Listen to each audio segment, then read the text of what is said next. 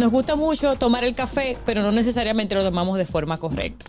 Y en el ambiente empresarial y también en el ambiente social siempre va a haber café. Recordar que las tazas de café tienen diferentes denominaciones.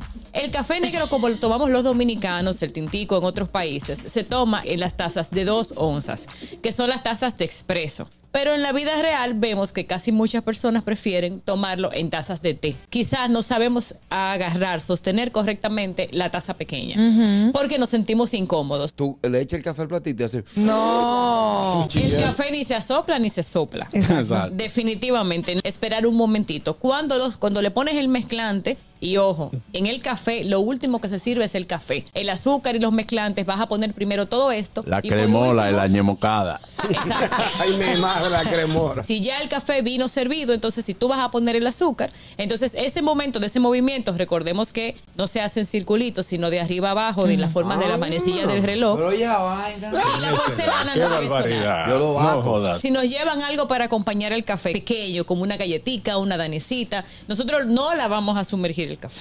¿Qué No se sumerge No. en el café. Ah. no, claro que no. Bueno que tú No, veas, yo Aniel, prefiero finísima, mira. Moviendo de arriba hacia abajo su galletica integral, ¿no? y de- después hace así, mira a todo el mundo y hace. ¡op! El gusto, el gusto de las 12.